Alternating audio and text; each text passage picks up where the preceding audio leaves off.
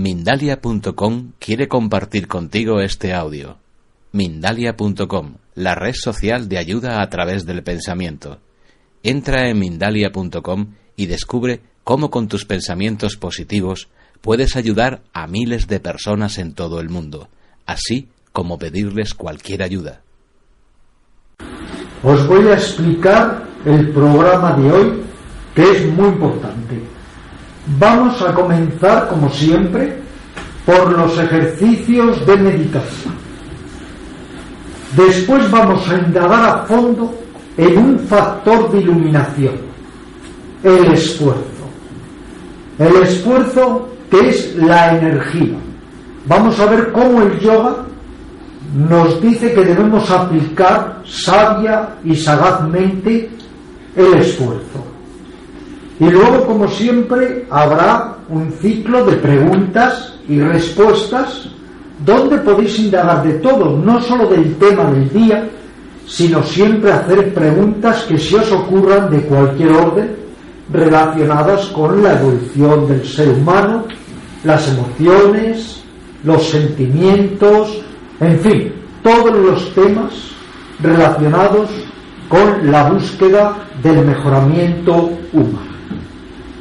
Con respecto a la meditación, os recuerdo, tronco y cabeza erguidos, siempre os digo los requisitos porque siempre se incorporan alumnos nuevos, la postura tan estable como podáis, poco a poco ganando inmovilidad porque es mejor meditar 15 minutos inmóvil que horas moviéndose. No quiere decir que no os podáis mover, pero cuando lo hagáis, hacerlo de una forma consciente, lenta, evitando movimientos compulsivos. La respiración un poquito más lenta de lo normal, si se puede por la nariz, y eso sí, siempre silenciosa, porque si no molesta mucho a los compañeros. La mente atenta, la mente bien centrada en el soporte del ejercicio y cada vez que la mente escape, ahí es donde tú debes, precisamente, ya que hablaremos hoy de ello, aplicar el esfuerzo para corregir, para rectificar, para ir poco a poco encauzando la mente siempre al soporte del ejercicio. Trata de no crear conflicto contigo mismo. Si aparecen estados mentales desagradables, Tú ignóralos, sabes que están ahí, claro, pero ignóralos, no generes conflicto con ellos y trata de centrarte más y más y más en el ejercicio. Tampoco crees conflicto con los ruidos. Los ruidos son inevitables cuando se medita en grupo y máxime en una gran ciudad. Hay que evitar también crear conflicto con ellos. Hay que estar siempre lo más atento que se pueda al ejercicio, la mente firme, el carácter tratando de que sea ecuánime y en lo posible ir poco a poco logrando el máximo provecho de la práctica meditativa. Así que vamos a comenzar ahora mismo. Mente atenta, mente serena, esfuerzo correcto y sobre todo motivación y disciplina. El primer ejercicio de hoy es el ejercicio en el que tratamos de percibir las sensaciones que surgen y se desvanecen, que pasan, que transitan por nuestro cuerpo. Te explico el ejercicio. Los primeros momentos del ejercicio dedícalo a tomar conciencia de tu esquema corporal, cómo está situado tu cuerpo, pero sintiéndolo, vivenciándolo. Y después, abriendo la mente a todo el cuerpo, trata de ir captando de momento en momento en momento las sensaciones gratas o ingratas, burdas o sutiles que vayan surgiendo. Desde sensaciones de presión y contacto, bloqueos, la respiración, la dilución de la saliva, a sensaciones mucho más sutiles, de energía, de hormigueo, cosquilleo, radiación, en suma vida. Trata de no reaccionar, ni te apegues a las sensaciones gratas, ni sientas aversión por las sensaciones ingratas. Conviértete en un experimentador muy atento, pero desapasionado y reactivo, es decir, muy ecuánime, de todo lo que vaya pasando por el cuerpo. No analices, no estés a favor ni en contra, no juzgues, simplemente siente, siente, siente con máxima ecuanimidad, es decir, sin reaccionar. Cada vez que la mente escape del cuerpo, en cuanto te des cuenta de ello, atrápala y de nuevo dirígela a tu cuerpo. El cuerpo es ahora también el soporte, el poste de la atención mental pura. Corrige cada vez que te distraigas. Atento, sereno, disciplinado, dedicándote estos minutos a ti mismo para el equilibrio, la cordura, la armonía, la salud de la mente y del corazón.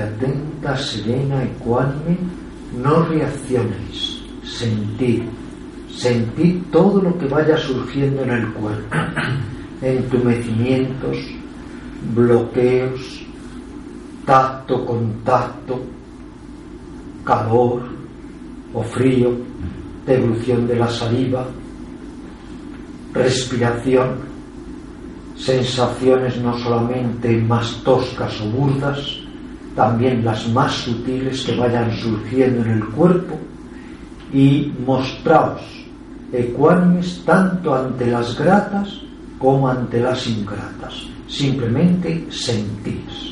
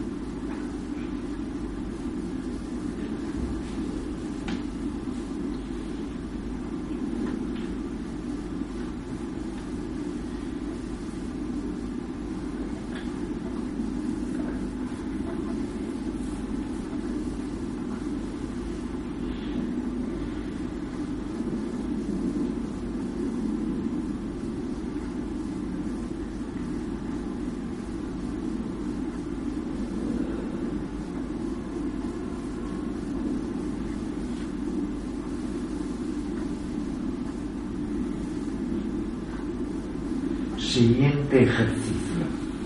Respirando con naturalidad, dirigid la mente a la respiración, hacerla un poquito más larga y lenta en este ejercicio con tal de que sea silenciosa. Vamos a hacer un ejercicio de mentalización positiva a través de la respiración. Al tomar el aire, mentalizad que os llenáis de sosiego. Asociamos pues la inhalación al sentimiento de sosiego, quietud, calma. Al ir expulsando el aire, mentalizad que os despojáis, que os liberáis de la agitación, la ansiedad o el desasosiego. Repito pues para que no haya Asociamos la inhalación a que nos saturamos del sentimiento de calma. Asociamos la exhalación a que nos despojamos, nos desprendemos de cualquier sentimiento de inquietud, agitación o ansiedad. Proceded de esta manera atentos.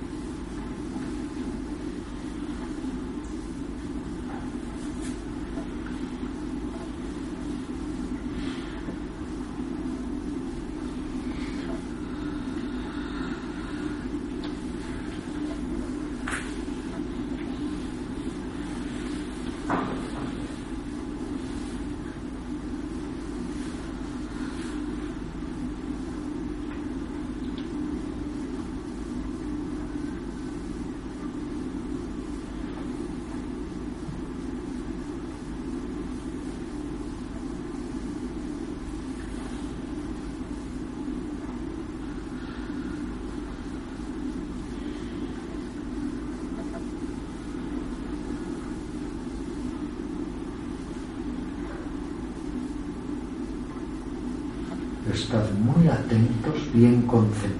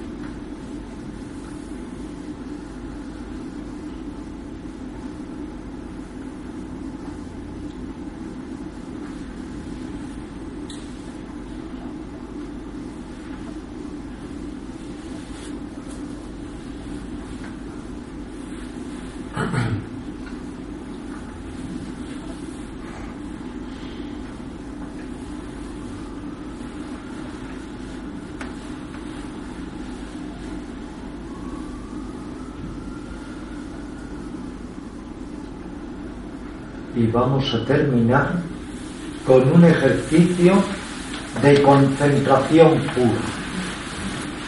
Vamos a elegir un soporte fijo al que vamos a tratar de utilizar como medio para absorber tanto como sea posible la mente.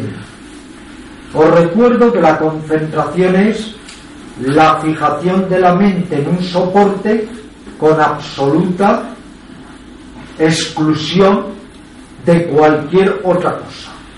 Tenéis pues que estar muy atentos al soporte. Cada vez que la mente vacile, la tomáis y con energía la vais poco a poco absorbiendo más y más en el soporte de la concentración. Existen muchos ejercicios de este tipo concentración en una figura geométrica, concentración en un punto luminoso, concentración en una flor, en una sensación. Vamos a hacer hoy concentración en un color.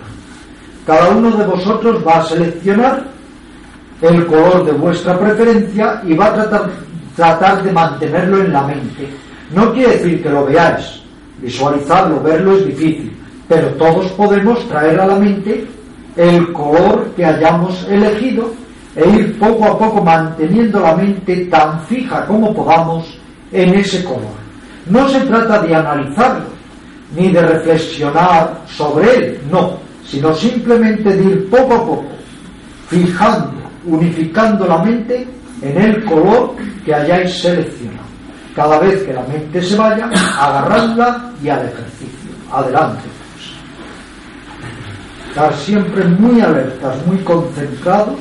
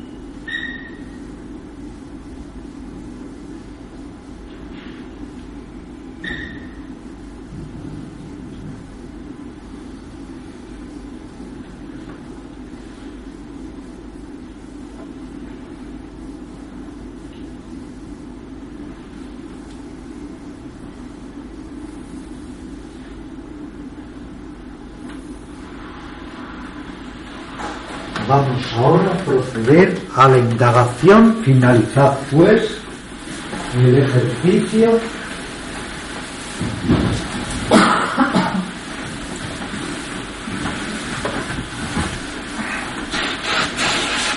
Como os indicaba al principio de la clase, vamos a tratar de investigar, de reflexionar lúcida y conscientemente sobre este factor de iluminación, de autointegración, de autodesarrollo, que es el esfuerzo. El esfuerzo consciente, porque el esfuerzo al que apelamos en el yoga no es un esfuerzo compulsivo, no es un esfuerzo desmesurado, no es un esfuerzo ni siquiera ni mucho menos autocoactivo o coercitivo, no es un impuesto o un esfuerzo, perdón, que asumamos porque nos lo impone, no es un esfuerzo que nosotros nos pleguemos a él por imposiciones de los maestros, ni de otras personas, ni de los textos sagrados, ni de los sabios del yo. No debemos nunca sentir pues este esfuerzo como impositivo, ni como provocador, ni como represivo, sino que es un esfuerzo que nosotros mismos, de una manera libre, de una manera sabia, nos autoimponemos para hacer posible nuestro desarrollo, para ir poco a poco creciendo, interiormente para ir procurándole un sentido a la vida. Por eso el esfuerzo que nosotros entendemos como factor real de autodesarrollo, autoperfeccionamiento y evolución de la conciencia es el esfuerzo siempre a la luz de la sabiduría. Un esfuerzo más mantenido que desmesurado, un esfuerzo más sabiamente aplicado que desorbitado. No cabe duda de que este esfuerzo es absolutamente necesario, porque este esfuerzo es la energía que vamos a desplegar, porque este esfuerzo es la voluntad, la volición que nos va a permitir convertir la vida en un aprendizaje y que también nos va a dar la prestancia de ánimo suficiente para poder seguir una vía de automejoramiento y para poder emprender y realizar consistentemente las prácticas, los ejercicios, las técnicas, los métodos del yoga. Pero es que si lo reflexionáis un poco, enseguida os daréis cuenta que no hay nada absolutamente en este mundo que no requiera esfuerzo. Todo aprendizaje, sea artístico, deportivo, cultural, emocional o de cualquier orden, requiere siempre un esfuerzo, es decir, una disponibilidad, una motivación, una energía a desplegar para poder precisamente acometer con algún éxito ese aprendizaje o disciplina que vamos a llevar a cabo. Este esfuerzo en lo referente a la búsqueda de nuestro equilibrio, de nuestra armonía, de la mejora de nuestra calidad de vida psíquica, este esfuerzo es absolutamente imprescindible. Nunca creáis a aquellos supuestos maestros o mentores que os digan que el esfuerzo no es necesario. Porque si el esfuerzo es necesario incluso para pequeñas cosas en la vida, ¿cómo no lo va a ser para tratar de cambiar nuestros viejos modelos mentales, para tratar de combatir nuestra neurosis y para tratar de ir poco a poco consiguiendo la verdadera evolución de la conciencia que le procure un sentido más elevado, más pleno, más fecundo a nuestra propia existencia. Hace años estuve entrevistando a un yogi en la India, en Delhi, Swami Chaitanya Este hombre, meses después, murió a pesar de que solo tenía 50 años de edad porque no quiso enchufarse a una máquina de diálisis y entonces prefirió, por la opción personal, pues encontrar la muerte. Ya le avisaron que si no se enchufaba o conectaba a una máquina de este tipo moriría y murió. Pero os cuento esta anécdota porque uno de sus asistentes personales hizo una declaración, una afirmación simplemente genial. Dijo, solo en la extremidad del esfuerzo aparece el esfuerzo sin esfuerzo. Y esto es así. Cuando nosotros vemos con qué fluidez, con qué belleza, con qué armonía baila un gran bailarín, tenemos que comprender que detrás de todo ello hay años y años y años de esfuerzo. Cuando nosotros vemos con qué habilidad un gran dibujante dibuja, esa espontaneidad, esa naturalidad prodigiosa, se debe a que detrás hay años de esfuerzo. Cuando nosotros vemos a un deportista con qué facilidad aparente ejerce su actividad deportista, es porque detrás hay años de esfuerzo. Todo requiere esfuerzo, si entendemos que el esfuerzo es la energía que hace posible el ejercitamiento.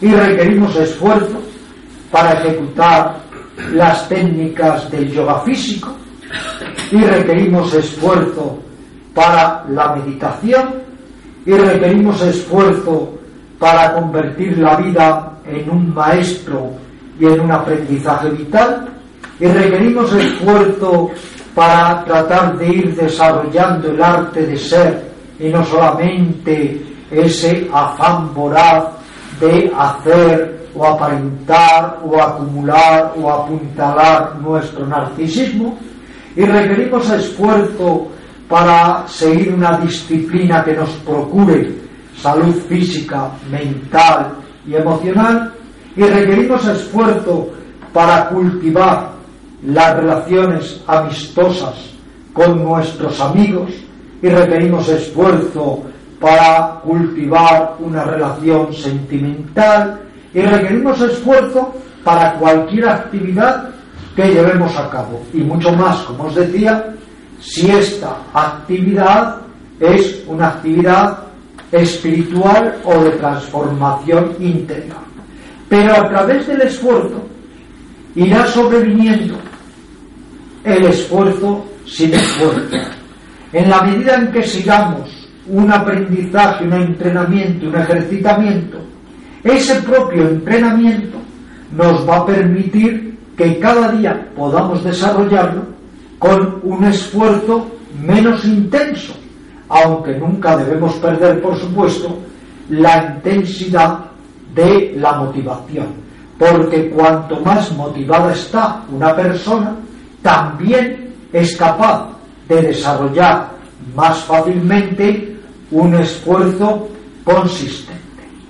Los antiguos sabios de China declaraban, por lo intencionado llegamos a lo inintencionado. Y es cierto, tú comienzas cualquier entrenamiento y poco a poco el entrenamiento mismo va facilitando el entrenamiento. O como decía el yogi indio Muttananda, que entrevisté afortunadamente unos meses antes también de que muriera, él decía, la meditación te enseña a meditar.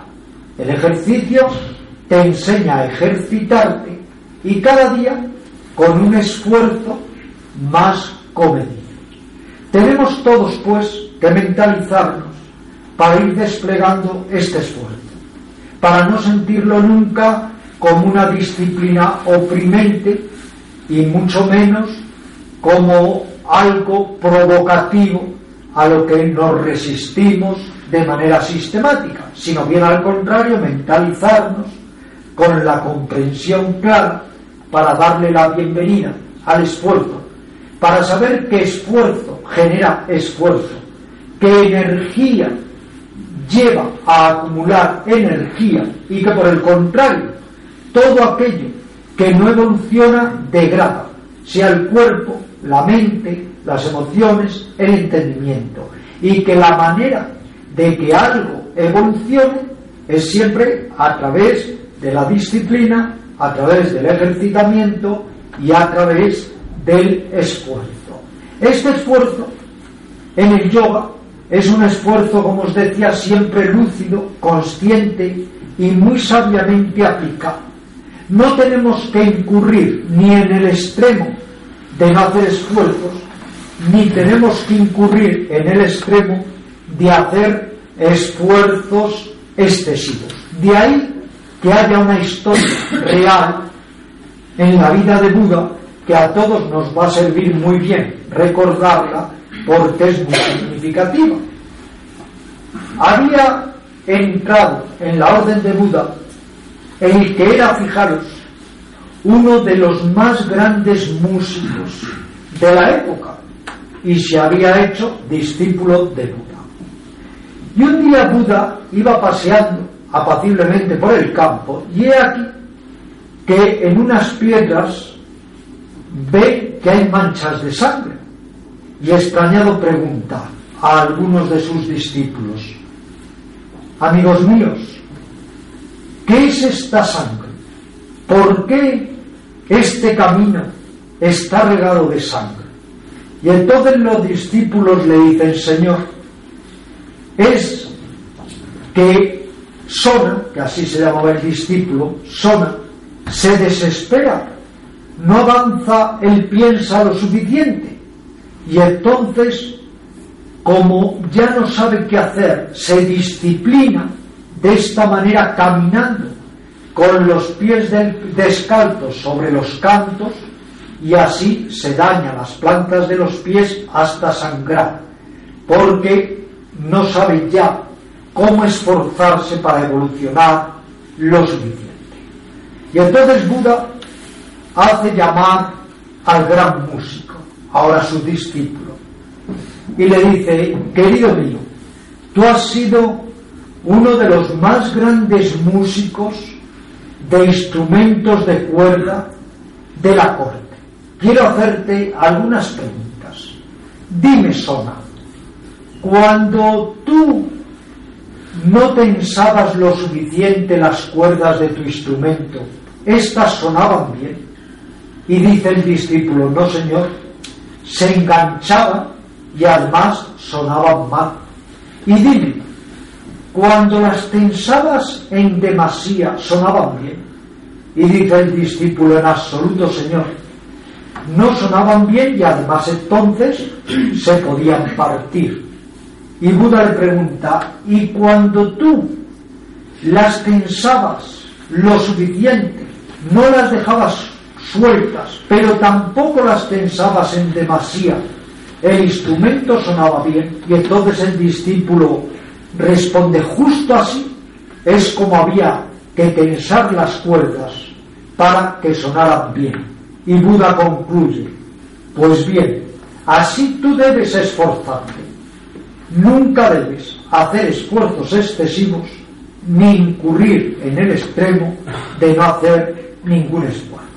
Sírvanos esta enseñanza para comprender el valor del esfuerzo como factor de autodesarrollo y por eso considerado factor de iluminación y de perfeccionamiento. Por otro lado, a veces me preguntáis, ¿es que el esfuerzo no puede desgastarnos? ¿No puede debilitarnos? Todo lo contrario. La voluntad se desarrolla voluntariamente como la conciencia se desarrolla estando conscientes. Cuando una persona va perdiendo la energía preciosísima del esfuerzo, ¿sabéis lo que sucede? Esa persona cada día se vuelve más perezosa, más apática, más indolente y se acerca mucho a la frontera del abatimiento, la melancolía, el tedio vital, la psicastenia o la depresión. Porque el mejor antídoto también para esos estados de melancolía es precisamente el esfuerzo consciente y firmemente mantenido y sabiamente dirigido. El esfuerzo es como una dinamo. En la medida en que inviertes esfuerzo, el esfuerzo te da más esfuerzo. En la medida en que inviertes energía, la energía te procura más energía.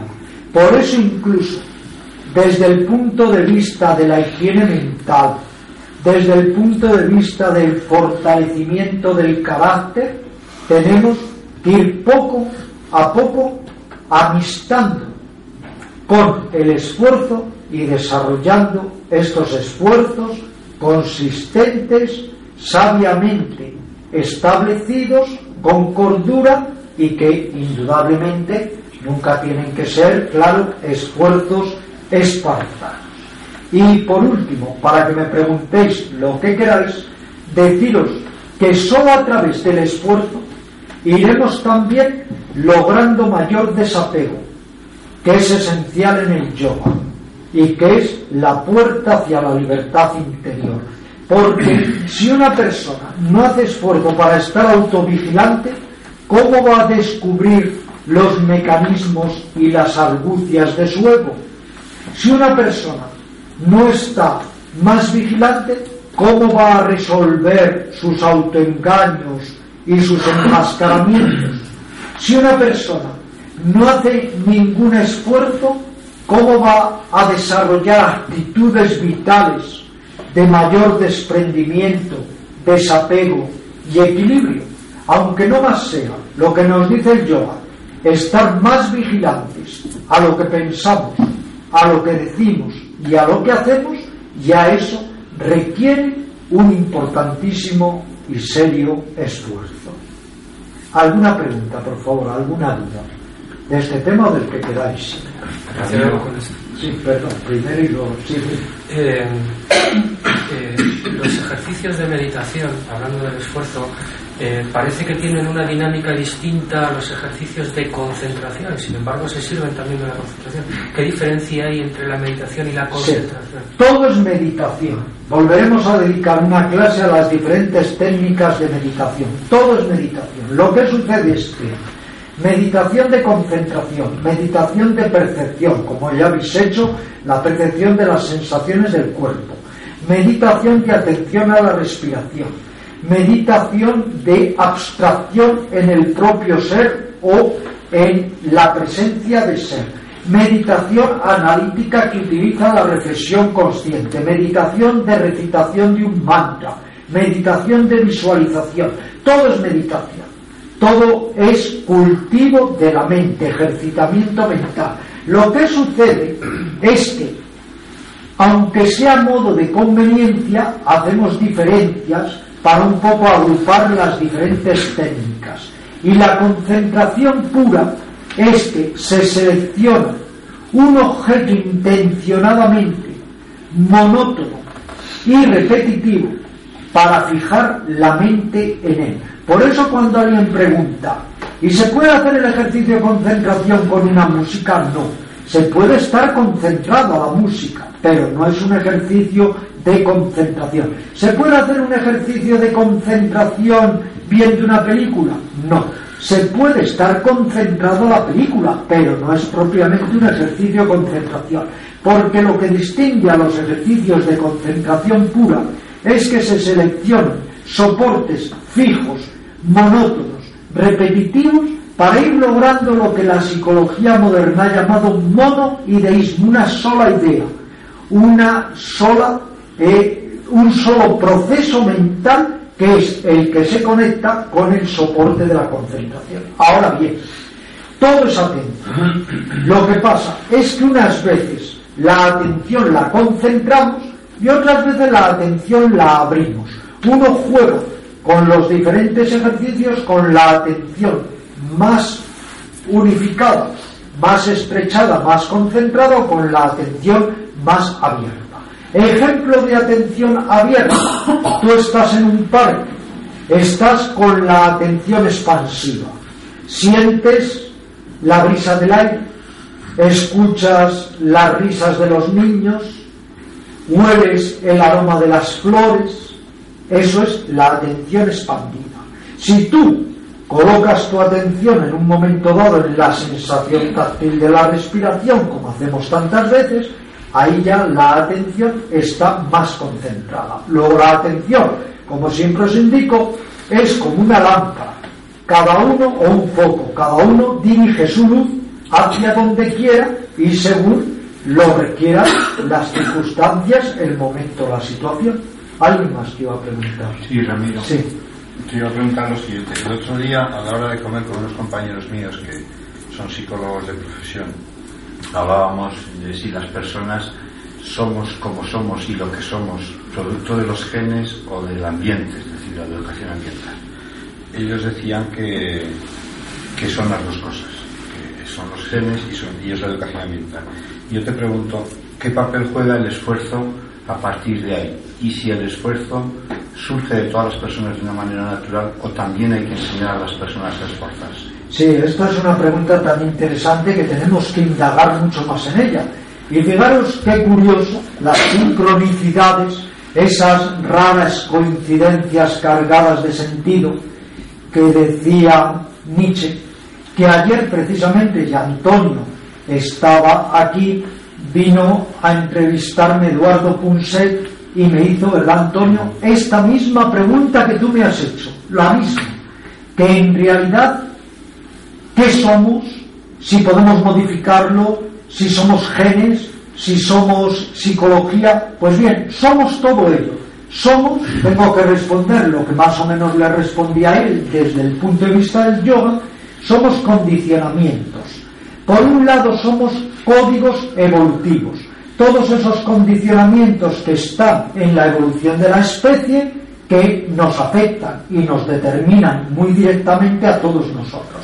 Y por otro lado somos los condicionamientos de nuestra psicología personal, de nuestra historia psicológica.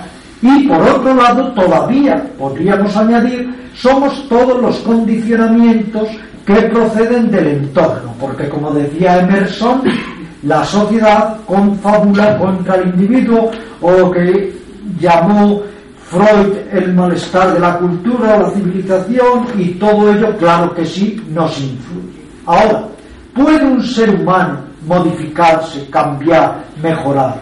¿Es la mente desarrollable y perfeccionable? Sí. Si no el yoga, no tendría razón de ser. Y si un ser humano estuviera destinado fatalmente a no poder modificarse ni cambiar, indudablemente no habrían surgido ninguna terapia, ni psicoterapia, ni hubiera tenido razón de ser el yoga, la meditación budista vipassana, o el zen, o la enseñanza de la o mucho más modernamente, pues el psicoanálisis de Freud, o diga, las enseñanzas psicoanalíticas de Lacan, o de Jung, o de Adler, o la psicología transpersonal. Quiero decir, el ser humano puede modificarse el ser humano puede cambiar sus modelos y puede incluso hasta cierto grado, según el yoga, desautomatizarse y descodificarse a través de el esfuerzo